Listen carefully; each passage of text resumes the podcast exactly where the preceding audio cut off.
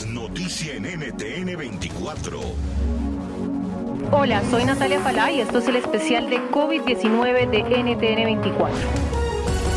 Hoy nos acompaña Javier Jaimes, virólogo de la Universidad de Cornell, para hablar sobre varias cosas del nuevo coronavirus y sobre un tema que esta semana ha generado mucha preocupación y es el nuevo brote de COVID-19 que ha aparecido al noreste de China y que ha sorprendido a los médicos que trataron el foco original de la pandemia en Wuhan. Pues al parecer este nuevo brote de la enfermedad no solo tarda más en incubarse, sino que también presenta síntomas diferentes y afecta de manera distinta a los órganos internos.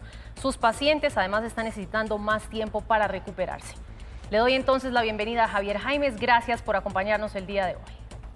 Muchas gracias por la invitación. Bueno, comienzo preguntándole del día 1 cuando comenzó esta pandemia a hoy, ¿qué hay de nuevo? ¿Hemos tenido avances? Eh, bueno, digamos que lo más interesante que conocemos hoy en relación a lo que, lo que vimos al puro comienzo es eh, las implicaciones que tienen unas, eh, digamos, unas características interesantes que hay a nivel de uno de los componentes del virus. Cuando esto recién empezó, lo primero que notamos fue que en la secuencia, en uno de los sitios de activación de una de las proteínas más importantes del virus, había una inserción de cuatro aminoácidos, básicamente que hacían que esta proteína, eh, digamos, pensáramos que fuera a funcionar diferente. Y efectivamente al día de hoy los estudios nos han permitido identificar que realmente la funcionalidad de la proteína está afectada por esos cuatro aminoácidos que le permiten eh, digamos, eh, infectar más rápido las células y hacerse un poco más contagioso. Y eso es, digamos, lo más interesante que hemos visto en estos, en estos tiempos en relación al virus. Adicionalmente, también hemos visto que las manifestaciones clínicas realmente son muy variables y que no solamente dependen de la presencia del receptor, sino que posiblemente hay otros factores adicionales que están jugando un papel importante en el desarrollo de estos eh, síntomas, de estos signos diferentes que hemos visto en algunos casos. Eh, doctor Jaimes, hablemos ahora de esa nueva enfermedad distinta la de Kawasaki que está afectando seriamente la salud de los niños, sobre todo en Estados Unidos, y que se le conoce como síndrome inflamatorio multisistémico. ¿Qué es y por qué dicen que podría estar asociada con el COVID-19? Bueno, realmente en el caso de los niños han habido casos que son, digamos, eh, los aberrantes porque no se salen del patrón normal. Y en los últimos días se ha hablado mucho acerca de un síndrome inflamatorio que eh, podría estar cursando al mismo tiempo que la enfermedad, que el COVID-19 y es el síndrome de Kawasaki.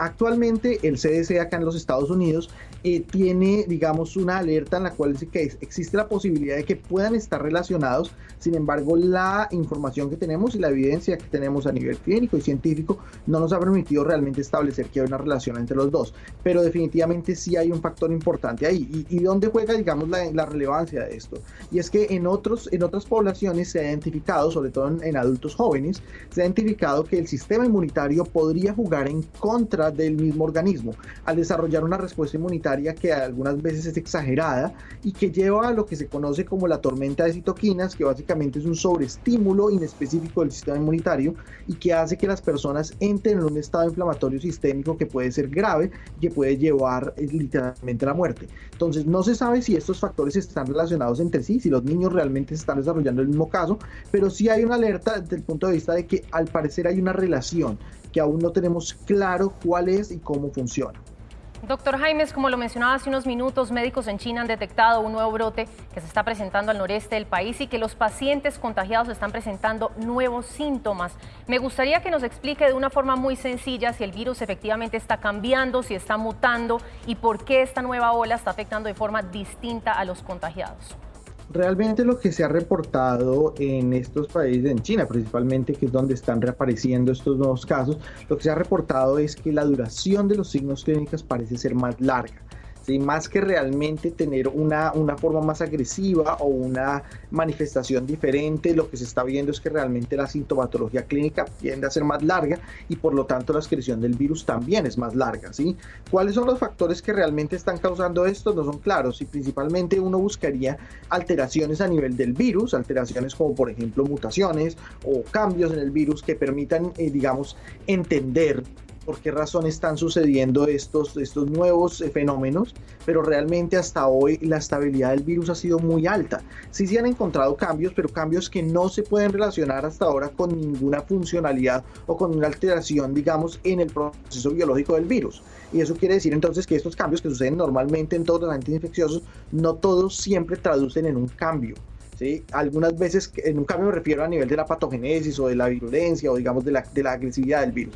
Algunas veces simplemente están ahí y hasta ahora no tenemos evidencia de por qué el virus podría llegar a causar cuadros más largos en algunas personas, pero sí es algo que se está reportando tal vez en las últimas dos semanas.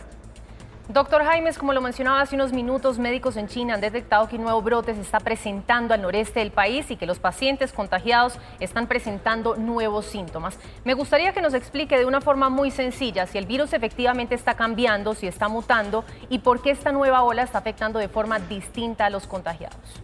Bueno, realmente las mutaciones pueden jugar varios papeles acá. Uno de los papeles que pueden jugar y tal vez el más importante, y eso es lo que normalmente no se considera, pero es el más relevante, es que las mutaciones como tal son errores que se producen durante el proceso de copia del, material genético del virus y esos errores como tal llevan realmente a un error en el proceso biológico del virus. Y en muchos de los casos esas mutaciones van en detrimento de la capacidad de replicación del virus y en algunos casos llevan la, completamente la inactivación del virus. ¿sí? Entonces, ese es el escenario más, más común y más probable.